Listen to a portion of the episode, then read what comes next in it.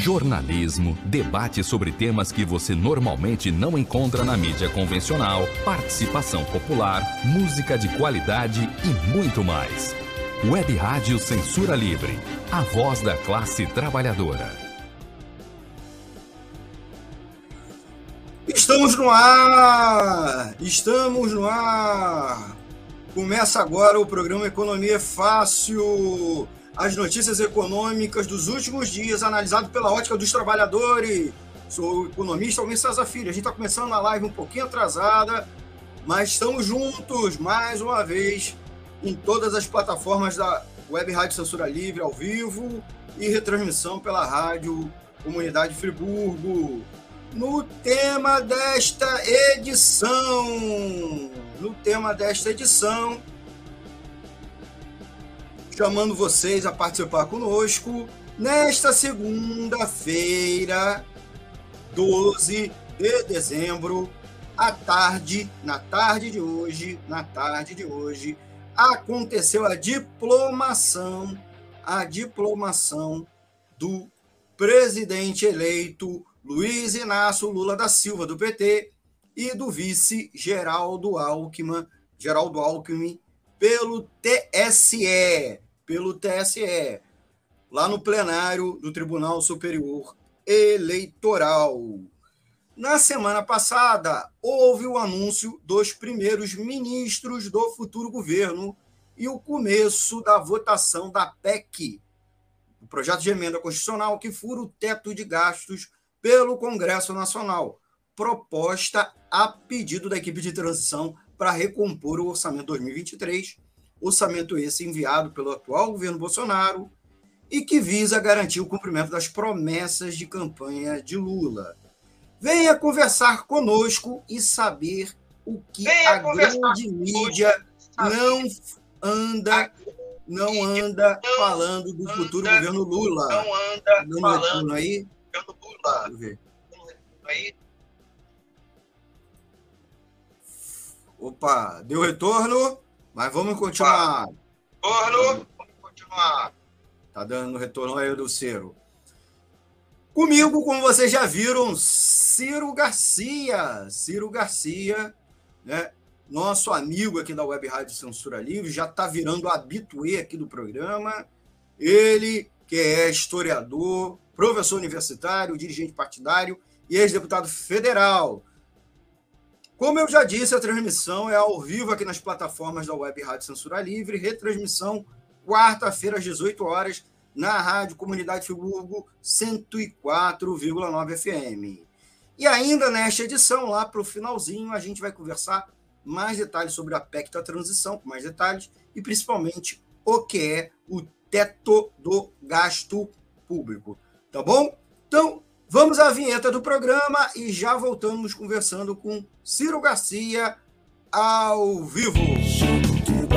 Economia é fácil. A informação traduzida para a sua linguagem. Com Almir Cesar Filho.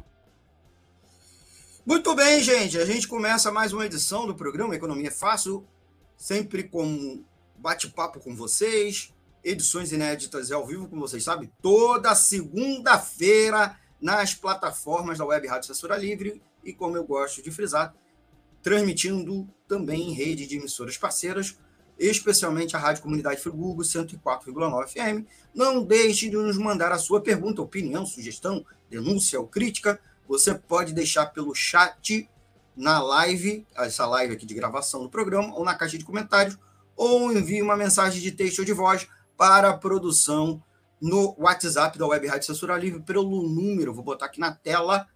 Vocês gostam sempre que a gente bote na tela da live, mas eu vou citar aqui o 21 código de área 21965538908. Você pode mandar aqui a sua pergunta ao vivo ou para o e-mail do programa economiafácil.gmail.com.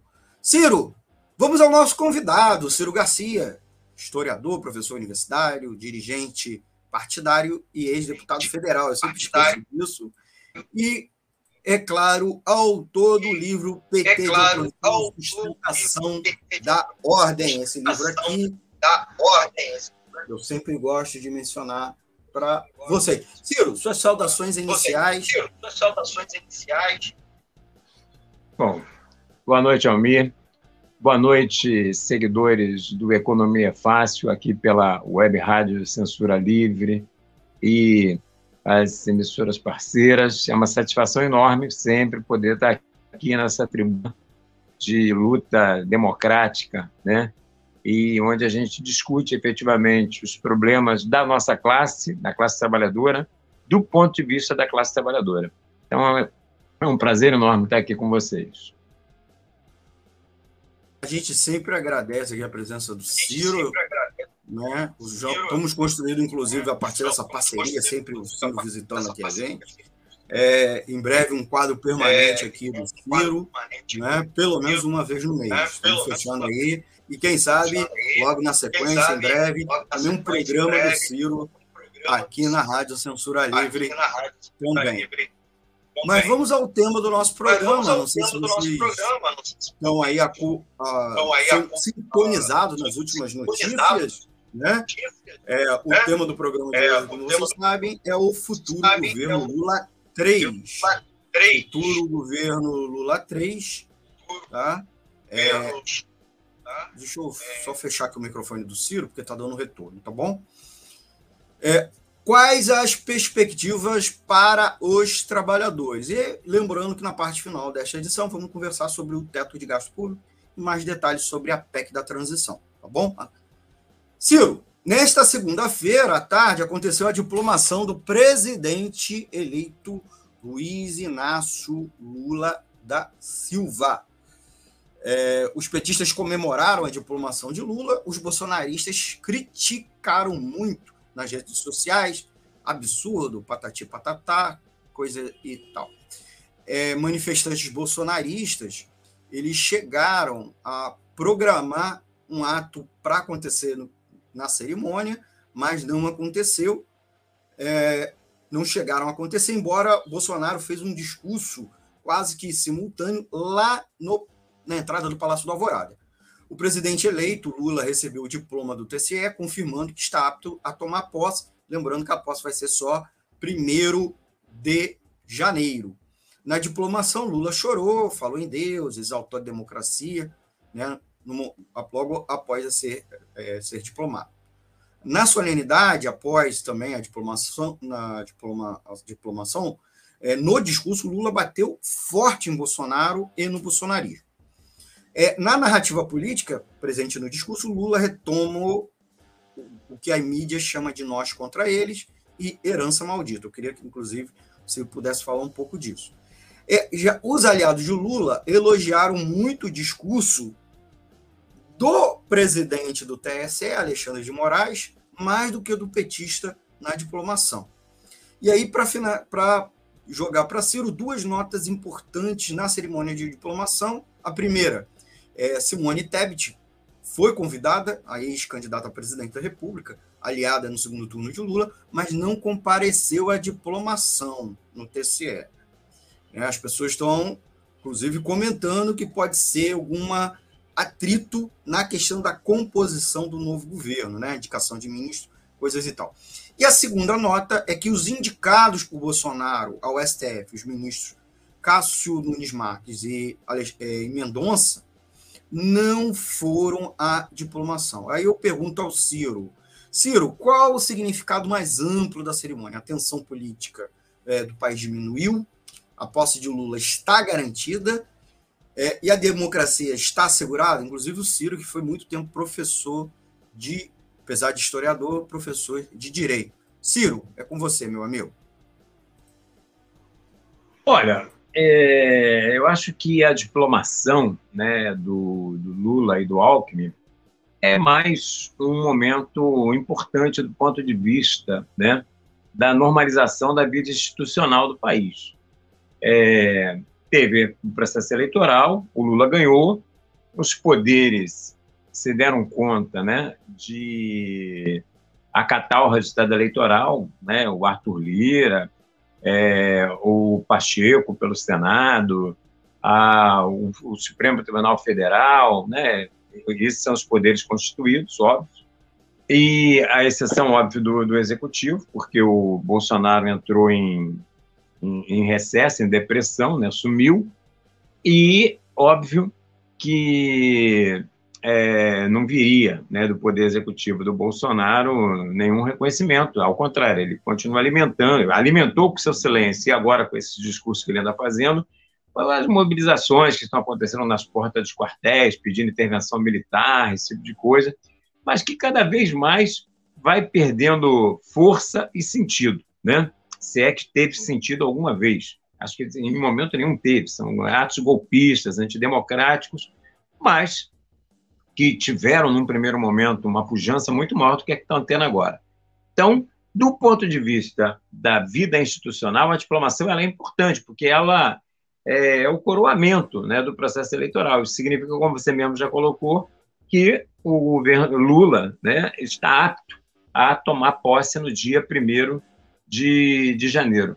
Então, a tendência é que até lá a gente vai continuar tendo esse chororô na porta dos quartéis, o Bolsonaro vai continuar tentando alimentar é, a sua tropa com mensagens ambíguas, é, do, do, artigo 142 da Constituição, que ele é o comandante das Forças Armadas, um monte de baboseiras, essa é, é a verdade, mas que tem um objetivo, né? Porque nós estamos falando de transição, né? nós estamos falando de um governo que, nesse momento, é um governo de transição, né? um momento da transição. E tem toda uma negociação em curso e que uma parte dela envolve a própria questão das Forças Armadas. Então, é, esse tensionamento na porta dos quartéis é um trunfo né, para os militares bolsonaristas, né, é, no sentido de chantagear o, o novo governo, inclusive. Não no sentido de ameaça de golpe, né? isso aí não tem a mínima possibilidade de um golpe. O Lula já foi reconhecido por toda a comunidade internacional, agora com a diplomação, então, está institucionalizada a questão da, da, da, da, legalidade das eleições. Então, isso. Mas é a questão né, que você, a gente vai discutir aqui, na questão do, do, dos ministros, por exemplo, a indicação de um ministro da Defesa, que é civil, mas é um cara que é, já foi ministro do, dos governos petistas anteriores, a bem da verdade, tá? que também foram governos de conciliação nacional, governos de aliança do PT com setores da, da burguesia, do grande empresariado, mas é um cara que, para não, não, não, ir muito longe, há pouco tempo o próprio Bolsonaro dizia que amava o José Múcio. Né? Então, começa a se discutir coisas do tipo: ah, não, nós temos que des, é, desmilitarizar o, as boquinhas lá do serviço público. Ah, mas aí se começa a discutir, ah, mas qual, em que ritmo? Aí outro já coloca, mas qual o tamanho dessa desmilitarização?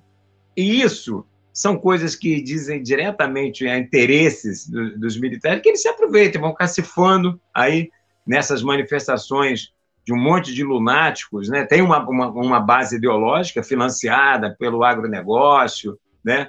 Pelos madeireiros ilegais. Bom, tem todo um setor de empresários que financiam essas manifestações, mas tem um monte de gente ali que faz qualquer coisa, né? a gente ria, como se ri com os memes dessas manifestações, é uma coisa assim, enlouquecida, né? Hoje, agora, apareceu um lá que se botou uma cruz de Cristo. O cara tá lá igual o Cristo, né? Se...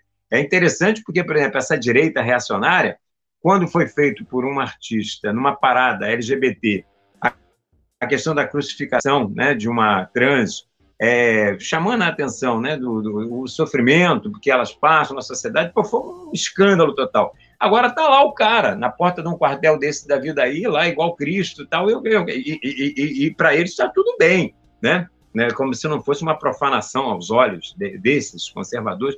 Bom, mas isso tudo é, Almir, para passar a bola para você, é, é, um passo importante, sim, tá no sentido de mostrar que as instituições elas estão funcionando e é um, mais um passo importante no sentido da garantia da posse do Lula no dia 1 de, de janeiro.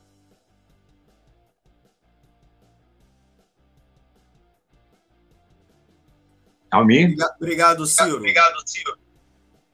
Eu, eu, fe... eu acabei fechando o meu microfone, eu vejo o Ciro. O Ciro está com um retorno, queria pedir aos nossos amigos e amigas ouvintes que a gente. Programa ao vivo sempre tem algum problema técnico, né? Então, o, tá dando retorno. Agradecendo o Ciro, estamos hoje conversando com o Ciro Garcia, historiador, professor universitário, dirigente partidário. Queria pedir você, amigo e amiga ouvinte que está nos acompanhando pela live, é, não esqueça de dar o seu like. O like ajuda a educar o algoritmo no YouTube, no Facebook e no Twitter, onde a gente transmite a live, para você receber mais conteúdo da web Rádio Censura Livre. Então, dê seu like, compartilha nas suas redes sociais e confira, confira se você está inscrito, porque algumas dessas plataformas estão dando bug e de vez em quando é, desinscreve as pessoas. Então se inscreva na, no, aqui na, no canal é, da Web Rádio Censura Livre, no YouTube, no Facebook e no Twitter, tá bom?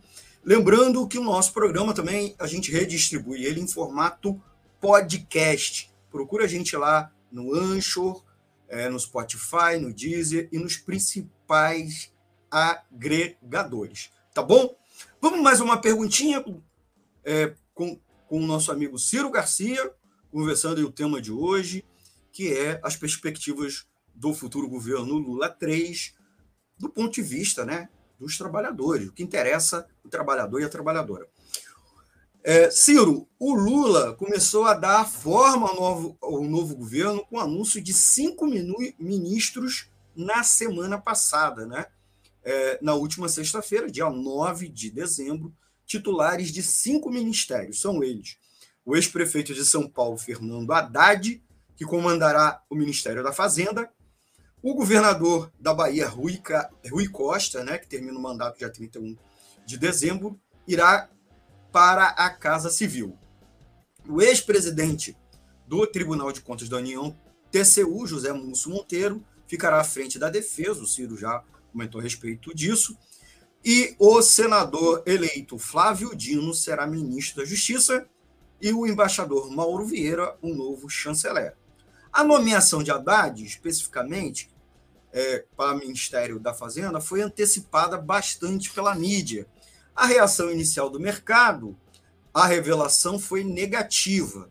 A bolsa caiu, o dólar subiu, depois, aos poucos, os agentes econômicos e financeiros foram se acostumando com a ideia. Eu vou botar até na tela aqui, se o Ciro me permitir, aqui, ó, é, aqui, ó, aqui a, a cara dos é, aqui na tela da live está a cara dos já nomeados, né? né os nomes antecipados, já que a, a, o decreto só sai no dia 1 de janeiro, né? É, no, no, como eu estava dizendo, né, o, o, o mercado financeiro, pelo menos os agentes econômicos e financeiros, foram se acostumando com a ideia de Haddad no Ministério da Fazenda. Na véspera do anúncio, o grupo político de Lula indicou preocupação com o início da montagem do futuro governo apenas com homens. Tá? Os cinco nomes são cinco homens. O petista foi cobrado durante a campanha eleitoral para ampliar a participação de mulheres e negros. Lembrando que o Bolsonaro, só no ministério todo, só tinha duas mulheres e nenhum negro. O PT reivindica também mais espaço na formação do novo governo e teme que siglas que não apoiaram Lula na campanha eleitoral, mas que agora querem integrar a base do governo, acabem ficando com pastas importantes e com bom orçamento. De, acordo, de acordo com Gleice Hoffmann, né, presidente do PT, a sigla considera estratégico, pelo menos, comandar a Casa Civil, o Ministério da Fazenda, e nisso foram contemplados. Ciro, o que você achou dos primeiros nomes? Representam a sociedade brasileira? E a reação do mercado, da mídia? A mídia também encheu bastante principalmente em torno do Haddad, replicando o discurso do mercado. E também a questão dos os aliados. Os aliados puxaram aqui e ali, é, chamaram atenção para esses nomes. Esses nomes ainda são orbitam o PT, com exceção do Múcio. O que, que você achou? É, já deu a cara do governo? E que cara é essa do governo uh, Lula 3? Ciro. Então, Almir, é, na pergunta anterior, inclusive, você citou um, duas notas, e uma delas, eu, é, quer dizer, eu acabei não me referindo, que foi a ausência né, da Simone Tebet na, de, na cerimônia de diplomação, e que eu acho que tem a ver com essa questão. Né? É, uma coisa foi a Frente Ampla, é, que foi a, a chapa em torno a Lula que ganhou as eleições, e essa, essa frente ampla agora virou uma frente amplíssima, que entra a negociação no, no governo, né? É, no Congresso Nacional, é, o, o, Lula busca a chamada governabilidade, o chamado apoio para que ele possa né, ter governabilidade, ter margem né, de apoio aos seus projetos, como está acontecendo agora com a própria questão da PEC do teto de gastos, e tudo isso faz com que esse governo seja um governo cada vez mais de conciliação nacional, né?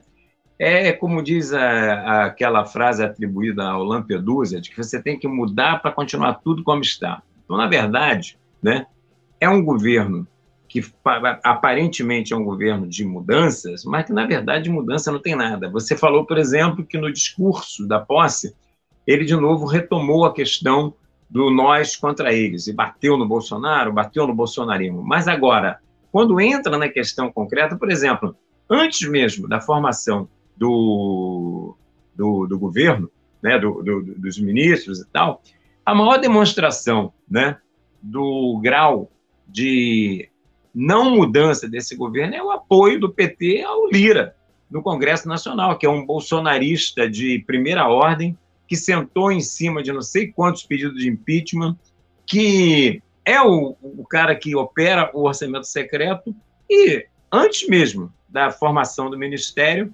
PT já tinha hipotecado né, apoio à reeleição do, do Lira para a presidência da Câmara como forma né, de é, no, é, é, no, no toma lá da cá do apoio do Lira aí a, não só a PEC de gastos, mas inclusive a, a, a dar uma, é, uma margem né, de, de manobra para o governo no apoio né, de partidos ligados ao Centrão, da qual o Lira faz parte, assim por diante. Então, o Ministério vai, na mesma, vai no mesmo sentido. Eu já citei aqui o caso do, do José Múcio, né?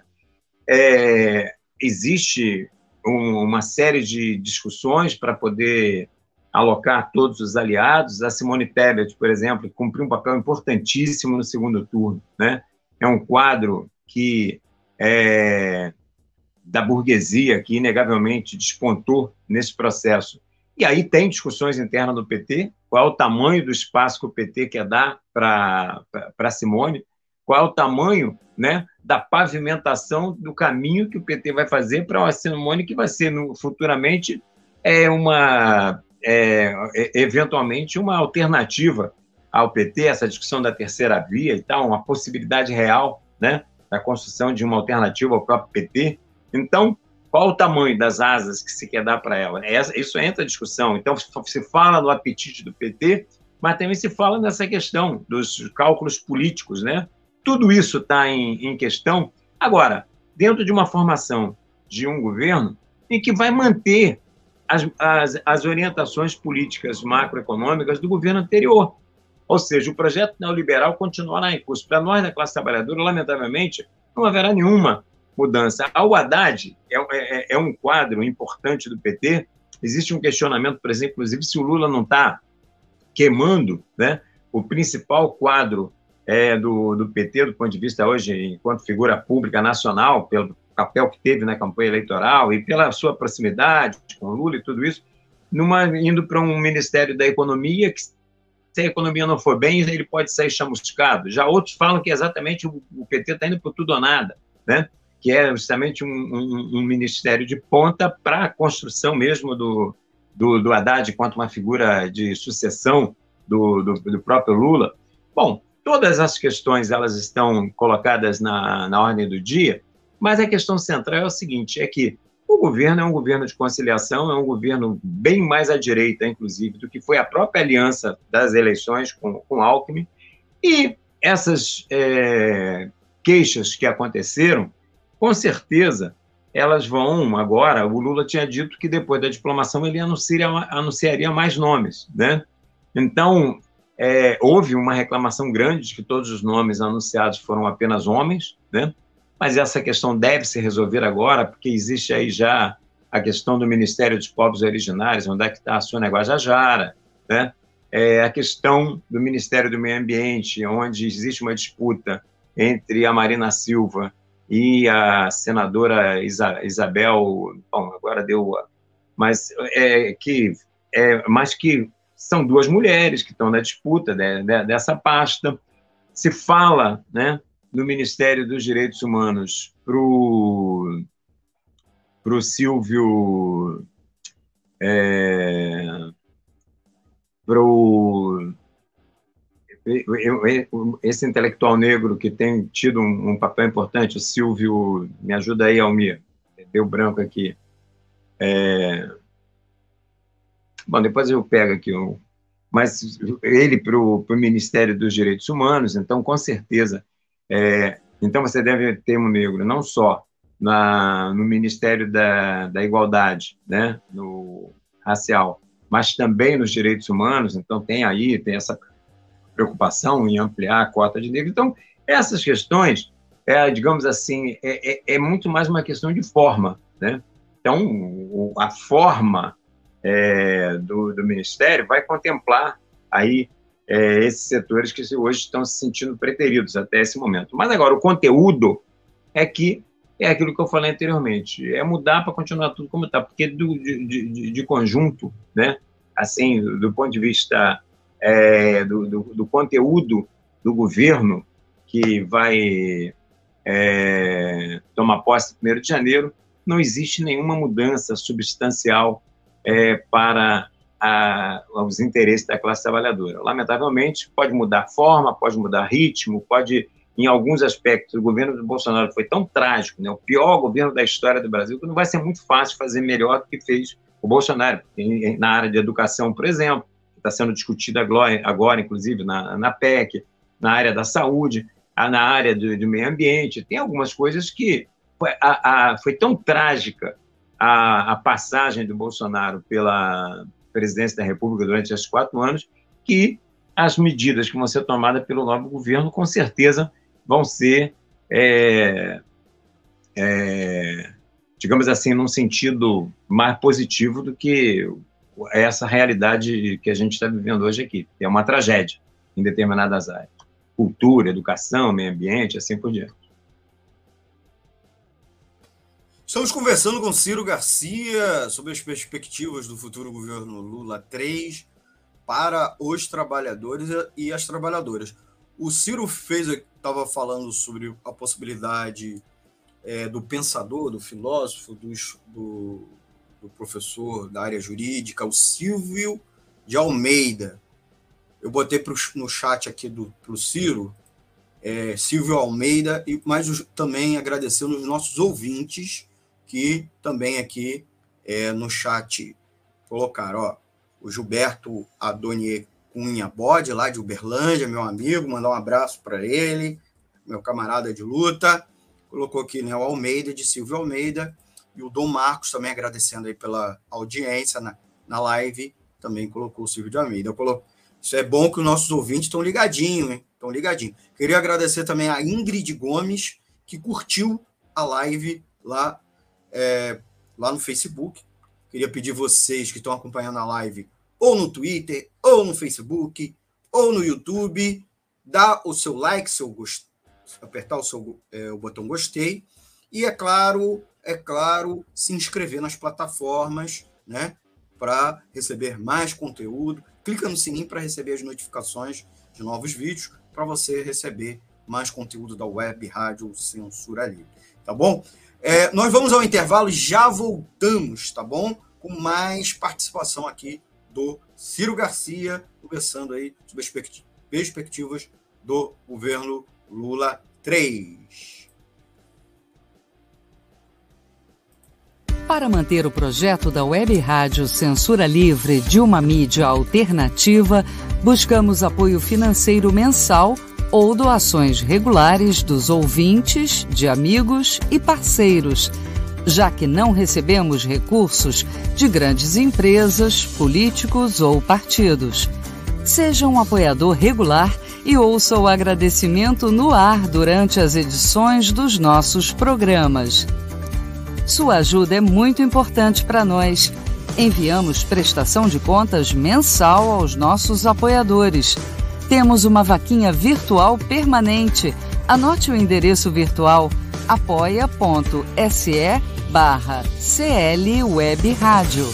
apoia.se barra CL Web Rádio. Saiba mais sobre a emissora no WhatsApp 21 96553 8908. Web Rádio Censura Livre, a voz da classe trabalhadora.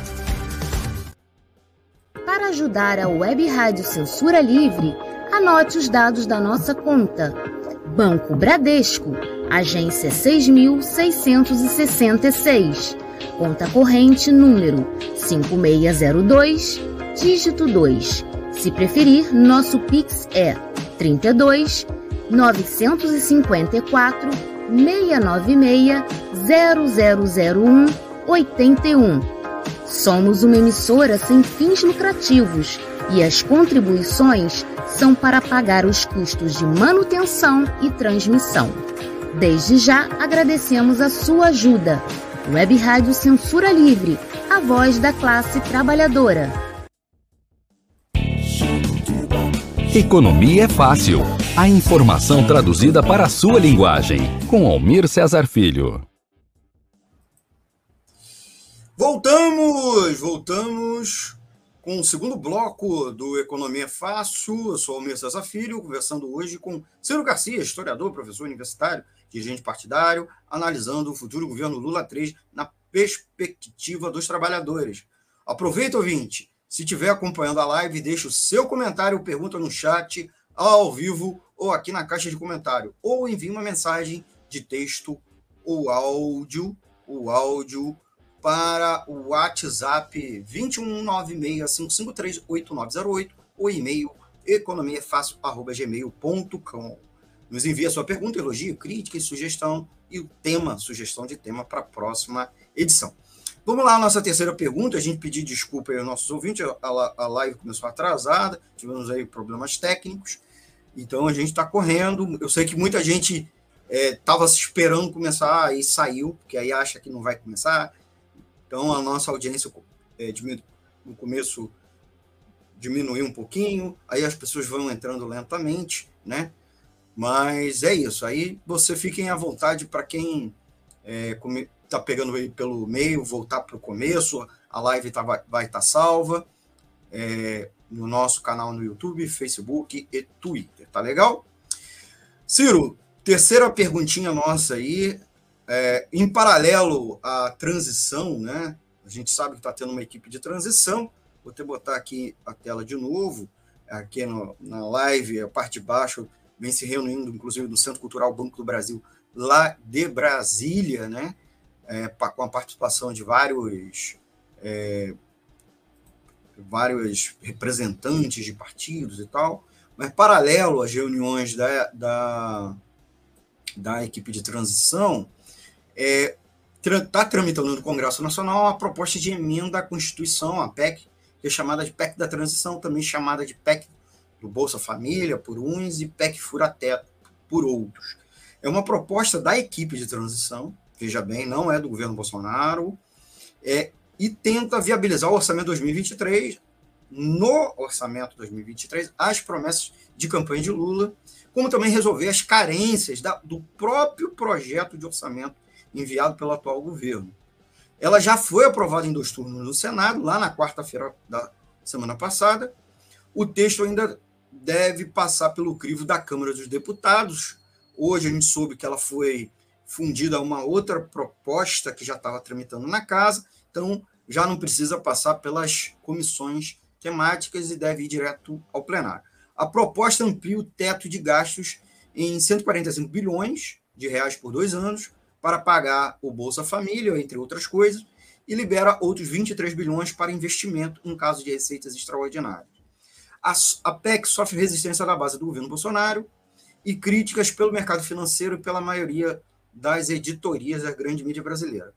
Lula está contando com o apoio declarado do PT à reeleição de Arthur Lira, do PP, presidente da Câmara, é, eleição cuja a eleição para presidente da Câmara acontece no começo do ano que vem. E, dubiamente, o governo, o futuro governo Lula é, já apoia ele, mas também, principalmente, está com uma postura dúbia sobre a votação do STF sobre a inconstitucionalidade do orçamento secreto, né, as chamadas emendas de relator, que o Arthur Lira tanto defende. Né? E foi um instrumento usado por Arthur Lira tanto para se cacifar politicamente, como é, preservar o governo Bolsonaro de investidas de inconstitucionalidade, da, da oposição, etc. Aparentemente, a regra da emenda de relator pode ser inserida, inclusive, como emenda jabuti no texto da PEC da transição. A equipe de transição nada fala sobre o orçamento secreto e, inclusive, essa inclusão do texto da PEC de transição sobre legalizando, né, constitucionalizando a emenda de relator. De relator. Então, Ciro, Lula abandonou as promessas de campanha e já começa com o toma lá da cá? Eu já tinha até me referido a isso. Né? O apoio ao Arthur Lira é isso, é a sinalização do toma lá da cá. É uma das exigências, inclusive, do, do Lira é uma neutralidade política do Lula em relação ao julgamento no STF sobre a questão da inconstitucionalidade do, do orçamento secreto. Então, é, e o, o, PT fica numa postura dúbia, porque ao mesmo tempo em que torce né, é, para ser coerente com o seu discurso de campanha, para que o orçamento secreto seja derrubado lá na, no STF, mas não está fazendo nenhuma pressão nesse sentido, né? por conta da chantagem que sofre no Congresso em relação a essa questão da aprovação da PEC, até porque se ela sofrer algum tipo de modificação no, na Câmara, isso vai atrasar o processo de tramitação dela. Então, é, o ideal para o Lula é que ela seja aprovada tal qual ela foi aprovada no Senado, que aí ela tem ganha uma celeridade. Já a base é, bolsonarista, né, está querendo modificá-la, tanto no sentido dos dois anos, passar de, em vez de dois anos, passar para um ano, como também na própria questão do valor, que é uma forma de tentar manter uma chantagem mais presente, permanente sobre o governo Lula. Então, tudo isso acaba fazendo com que, na verdade, o governo Lula tenha que, é, esse governo da transição tenha que entrar de malas, cuias e bagagens na política do tomar lá da cá. É isso, objetivamente, que, que, que está acontecendo. Né? Lamentavelmente, essa PEC, né, ela segue a orientação macroeconômica dos governos anteriores e, notadamente, inclusive, dos próprios governos petistas, ou seja, no sentido né, de que a, o teto de gastos, a lei de responsabilidade fiscal, é, essas coisas não são nada mais, nada menos né, do que garantir né, uma limitação para os investimentos nas áreas sociais, saúde, educação, é, aonde efetivamente se faz necessário, né, investimentos para que a gente possa ter a perspectiva de mudança da qualidade de vida da, da classe trabalhadora. Então, são, você tem limitações, inclusive foi aprovada é, é, é, é a PEC anterior, que foi a chamada PEC do fim do mundo, fazer esse, estabelecer esse, esse congelamento praticamente quase que eterno, a única coisa que fica liberada é a parte voltada para o pagamento do juros, da dívida pública, que é para poder atender aos interesses dos banqueiros e dos grandes fornecedores do, do, do, do Estado. Então, objetivamente, não modifica absolutamente nada para a classe trabalhadora, né? do ponto de vista estrutural, a gente vai continuar né? sendo massacrado com políticas que vão é, retirar é, as condições de vida da, da classe e o, o que vai caber para a gente, né, enquanto classe trabalhadora, é exatamente se organizar para fazer uma oposição pela esquerda, né, a partir autonomamente, independentemente, a esse governo. Porque toda essa discussão da PEC, tudo isso vai no sentido de garantir a continuidade das coisas como estão. Garantir, sim, a questão do, da promessa de campanha, o Bolsa Família de 600 reais, com 150 reais para crianças de até seis anos. É, se deu aí né, uma discutida para dar uma remendada na questão da educação, que estava praticamente sem dinheiro para merenda, para educação superior, para absolutamente nada, e a própria questão né, do, do, do SUS também, que é totalmente estrangulado. Agora, são coisas é, ínfimas, mínimas, em relação às reais necessidades da, da classe. Né? Portanto, é uma PEC que vai no sentido de assegurar né, que a maioria do, do orçamento, a maioria do, da, da, arrecadação, da, dos impostos, seja para pagar juros para os banqueiros, em detrimento de investimentos nas áreas sensíveis, como saúde, educação e tantas outras que, tem, que teriam. Isso aí, para sair, vai ser com muita luta da nossa classe. Estamos conversando com o Ciro Garcia. Ciro, a gente já está com o nosso tempo é, já esgotando. Queria aproveitar, agradecer os nossos ouvintes que já deram like aqui na live, a Margarete Bilhalba, que deixou até um comentário, boa noite, Uruguaiana, Rio Grande do Sul, presente na live, prestigiando o evento e a participação de Ciro Garcia. Nós vamos para a nossa última pergunta, agradecendo aí a é, os ouvintes que estão acompanhando na live, já adianto ao, aos nossos ouvintes que Ciro está topando ser o nosso colunista regular aqui no programa. Uma vez no mês, vamos conversar com Ciro sobre conjuntura nacional e internacional. É, e em breve, vamos produzir um programa aqui para ele na Rádio Censura Livre. Então, vocês aí fortaleçam a rádio, a nossa audiência, né?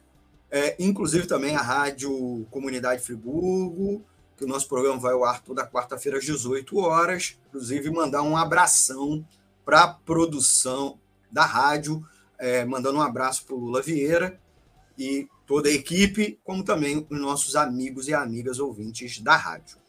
Ciro, a própria grande mídia já registra que Lula terá uma relação delicada com os movimentos sociais no novo governo é, o impulso de movimentos sociais à, eleição de Lula aponta agora para uma relação delicada do novo presidente com o segmento, que calibra a atuação para encarar a contradição de ter que comprar brigas com um governo que chega ao poder com o seu apoio.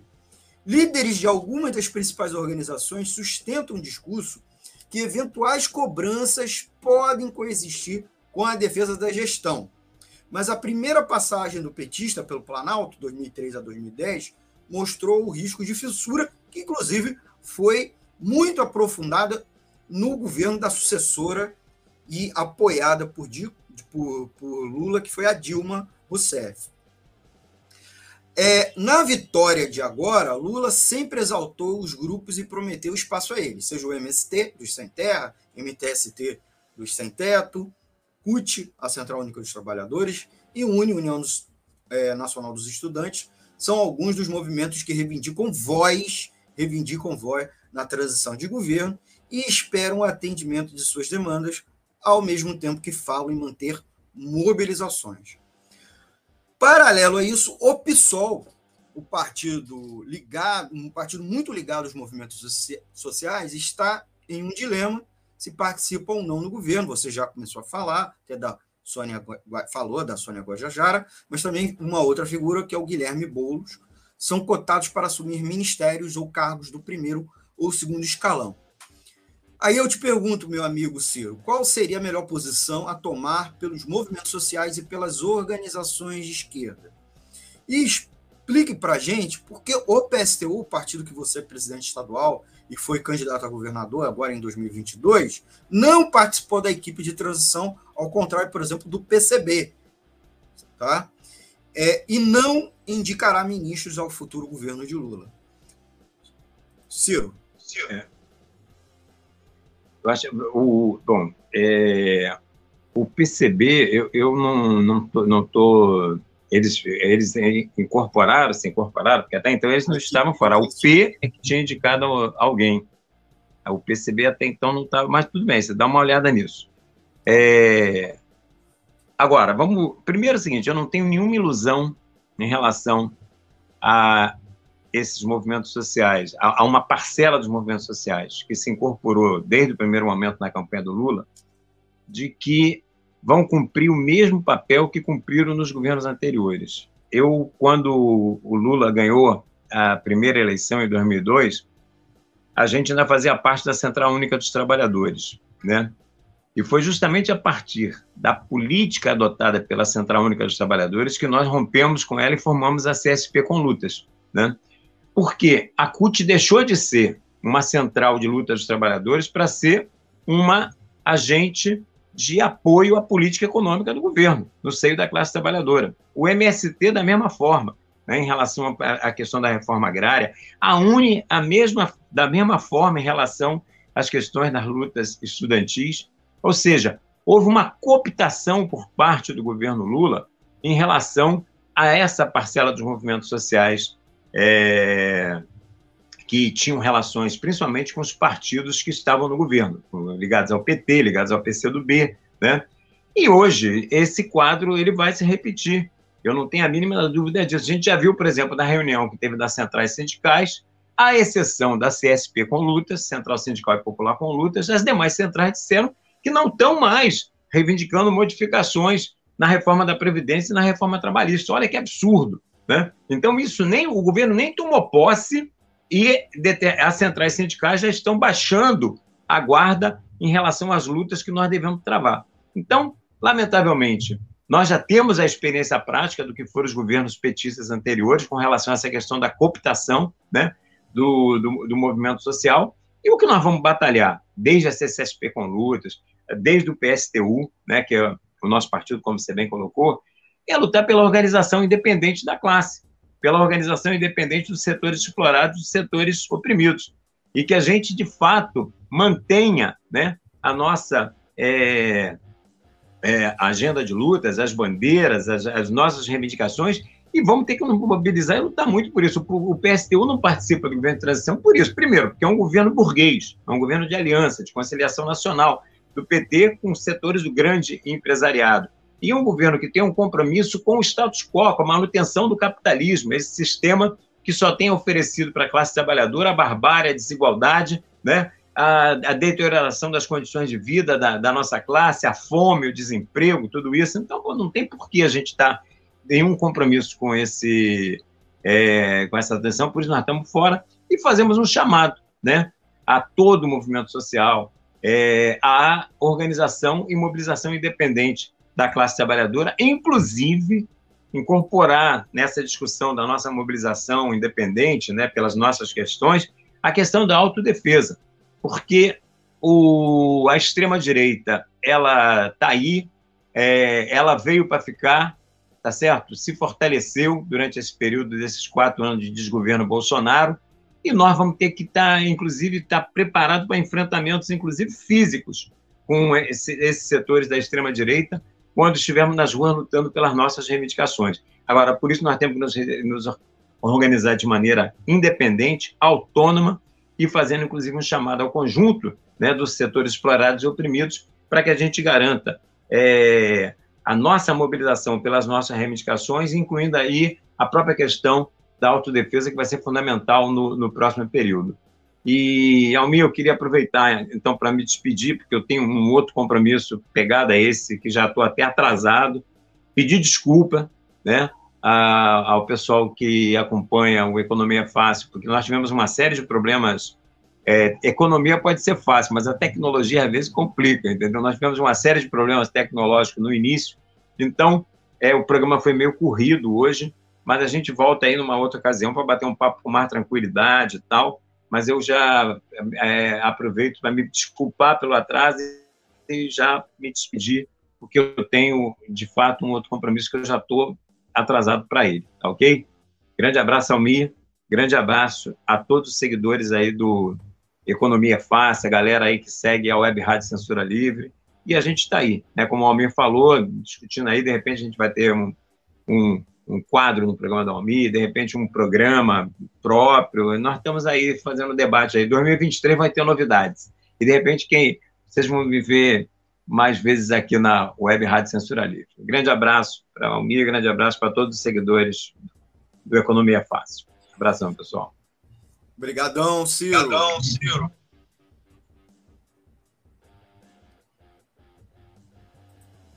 Agradecendo o Ciro Garcia, participou aqui conosco ao vivo nessa live, aqui do programa Economia Fácil, essa edição do dia 12 de dezembro de 2022, conversando sobre o futuro governo Lula 3 e as perspectivas para os trabalhadores.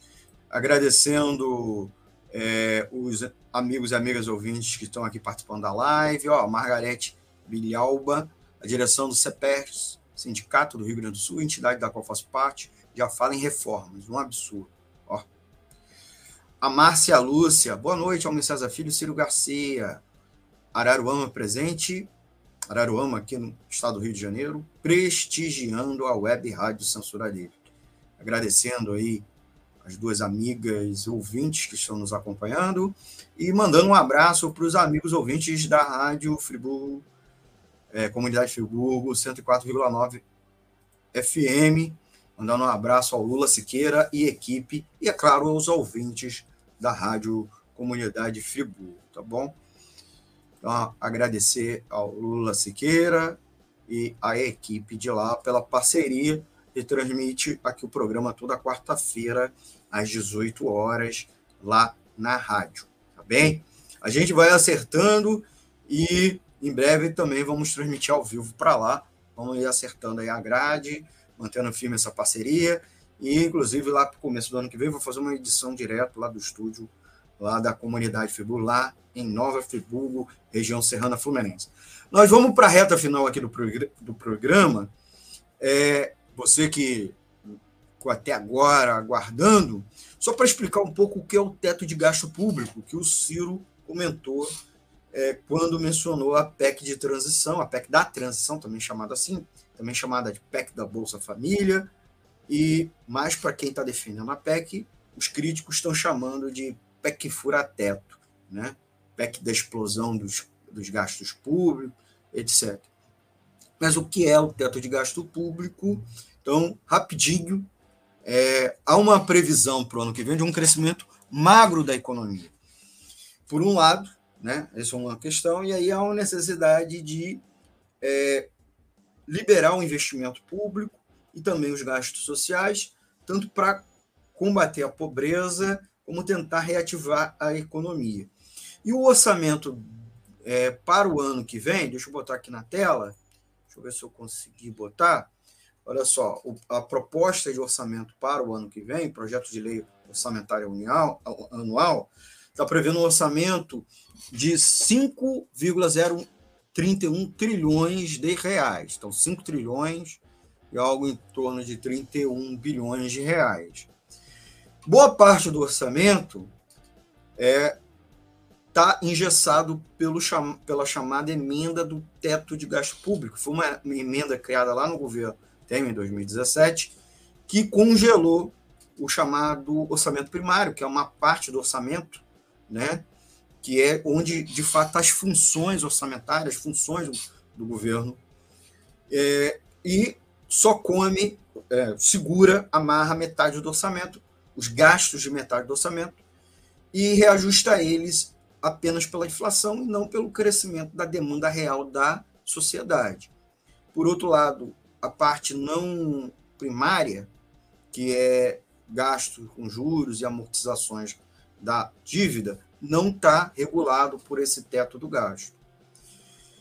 E para o ano que vem, o orçamento está previsto que mais de cinco, em torno de 51, quase 52% do orçamento, o gasto previsto é com juros e amortização da dívida pública.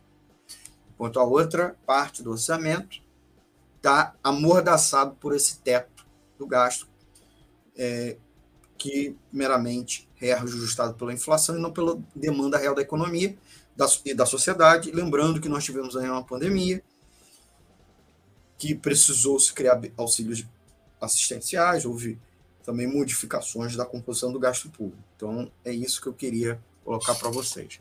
E aí, quanto que está se gastando com a amortização da dívida pública? Muita coisa, certo?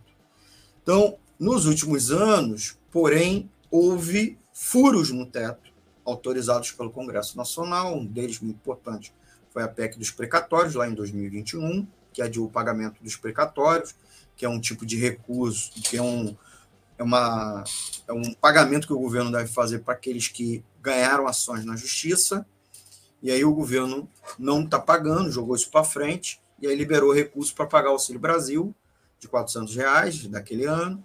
Teve a PEC Kamikaze esse ano, que decretou inclusive estado de emergência, e aí liberou recurso para o Auxílio Brasil, de 600 reais, Vale Gás, é, o voucher dos caminhoneiros e o voucher dos taxistas.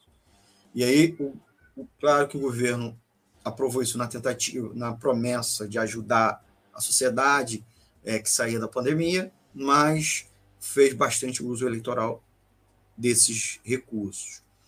E o governo, o governo eleito Lula, que ainda nem tomou posse, pediu uma PEC que é chamada de PEC de transição, né, que é tirar despesas inadiáveis do teto de gasto, que seriam esses. O Auxílio Brasil, de 600 reais, né, uma promessa de campanha do governo Lula, a farmácia popular, saúde, gastos com a saúde indígena, com a merenda escolar e com o DENIT, com as obras que estão paradas. Isso porque, apesar de Bolsonaro ter prometido realizar esses gastos para 2023, ele não previu isso no orçamento, certo? Então, o total aí é, gira em torno, para custear isso tudo, 117 bilhões, tá?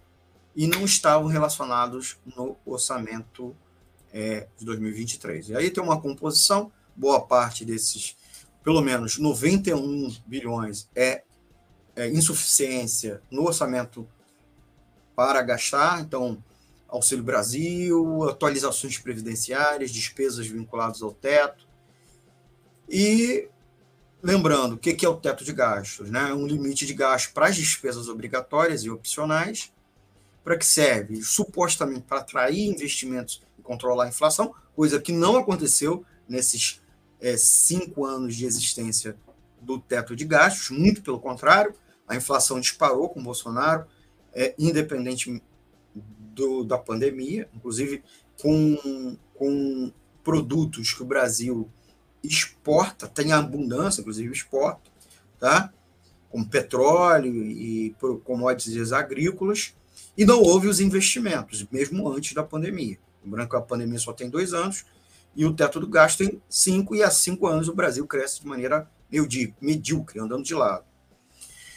É, só que uma das consequências é que da, do PEP, da, da, da, da emenda do gasto, é que ele trava investimentos públicos, e é o que vem acontecendo. Obras paradas aos montões, que inclusive podem reativar a economia brasileira. Então, expectativa de crescimento para o ano que vem é de crescimento muito baixo, o IPCA é uma inflação ainda alta, arrastada pela, é, pela inércia do aumento da inflação desse ano, que até sofreu uma deflação em setembro e outubro, causada pela redução dos impostos sobre combustíveis, tá? que gerou um choque para baixo no preço dessa principal despesa na economia brasileira, esse item que contamina toda a economia, né? combustíveis e energia elétrica, mas esse freio já perdeu o efeito e os preços voltaram a subir, principalmente dos alimentos, né? E a gente ainda tem previsão de crescimento aí de despesas com relação a tarifas de energia, com a privatização da Eletrobras, e também houve o câmbio, o peso do câmbio, né, do dólar aumentando e puxa vários preços da economia brasileira, porque são preços cotados em dólar ou é, mercado internacional, e aí é, o preço aqui aumenta, como também produtos que ou são importados ou tem itens deles que são importados na composição deles. Tá bom? Então, gente, é, eu sugiro a vocês a ler o boletim contra a corrente número 96 do ILAES, do Instituto Latino-Americano de Estudo Socioeconômico. Procura lá no ilaes.org.br. Eu escrevi esse boletim e aí eu explico com mais detalhes o que é o teto de gastos público e também a proposta de PEC da transição e por que o teto de gastos é ruim para a economia brasileira, como o teto o PEC da transição não resolve o teto de gasto. Na verdade, a gente precisa eliminar o teto de gastos e instituir, claro, outros mecanismos é, fiscais para preservar que o gasto público seja gasto com saúde, educação, reforma agrária, segurança pública e infraestrutura, ao invés de ir para os banqueiros. E é isso que os banqueiros é, querem evitar, mantendo o teto de gasto e a mídia hegemônica, a grande mídia, que é aliada aos banqueiros e também boa parte da classe, classe política, é, também quer manter o teto de gasto, lembrando que os principais financiadores dos políticos são banqueiros, investidores, etc. Né?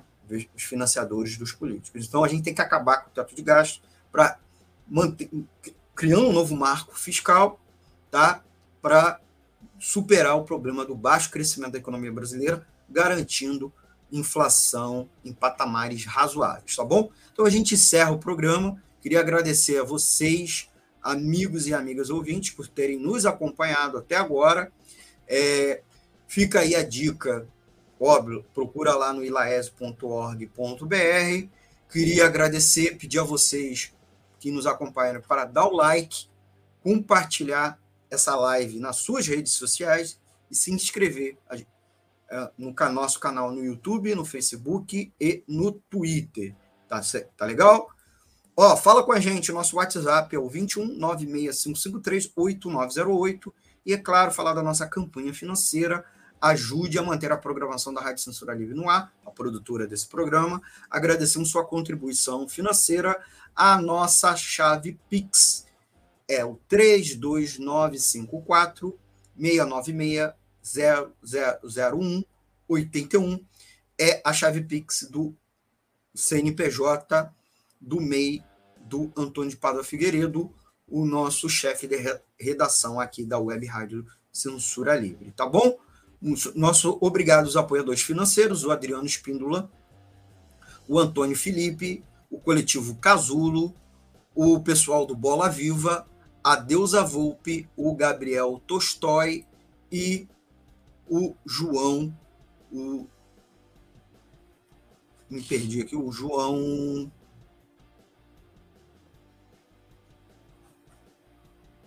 agradecer a vocês. É, o tempo também está acabando, então eu estou correndo aqui quanto tempo, tá certo? É, lembrando a vocês que o Economia Fácil vai, todo, vai ao ar toda segunda-feira às 18 horas, inédito e ao vivo.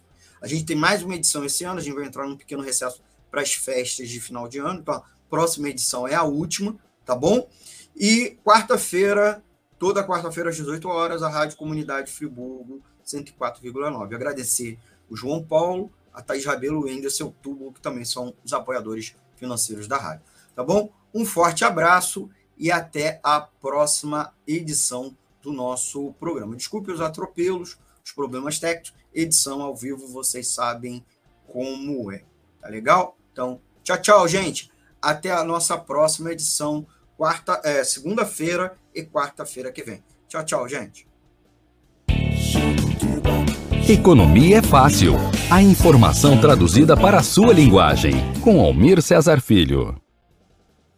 Jornalismo, debate sobre temas que você normalmente não encontra na mídia convencional, participação popular, música de qualidade e muito mais.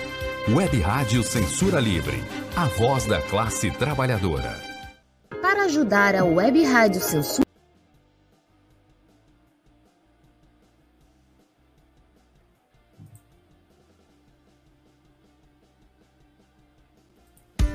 Para ajudar a Web Rádio Censura Livre, anote os dados da nossa conta. Banco Bradesco, agência 6666 conta corrente número 5602, dígito 2. Se preferir, nosso Pix é 32 954 696 0001 81. Somos uma emissora sem fins lucrativos e as contribuições são para pagar os custos de manutenção e transmissão. Desde já agradecemos a sua ajuda. Web Rádio Censura Livre, a voz da classe trabalhadora.